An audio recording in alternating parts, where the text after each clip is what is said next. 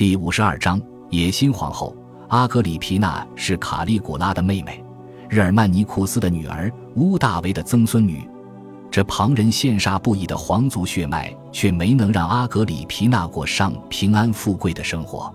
据罗马史学家老普林尼记载，阿格里皮娜有着姣好的面容以及良好的声望，深受许多贵族与皇族的喜爱。公元二十八年，阿格里皮内十三岁时被皇帝提比略许配给了罗马的一个名望颇高的贵族阿汉诺巴乌斯。公元三十七年。二十二岁的阿格里皮娜与丈夫诞下一子，起名尼禄。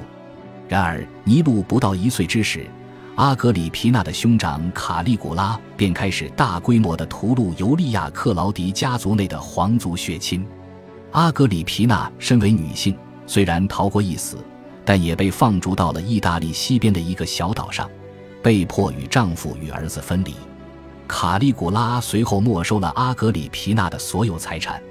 公元四十年，阿汉诺巴乌斯去世，卡利古拉将尼禄的所有合法遗产全部没收。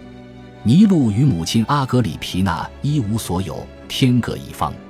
公元四十一年，克劳迪乌斯继位，为了弥补卡利古拉在位期间犯下的许多过错，克劳迪乌斯将所有被放逐的尤利亚克劳迪成员全部召回了罗马城。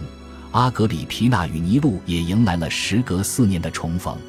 数年的放逐生活影响了阿格里皮娜对权力的看法。孤儿寡母的她深刻意识到了权力的重要性。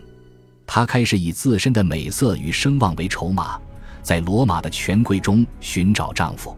在这过程中，他经历了一次失败的勾引以及一次短暂的再婚。公元四十八年，克劳迪乌斯处死了水性杨花的梅莎里娜，心灰意冷的老皇帝终于又单身了下来。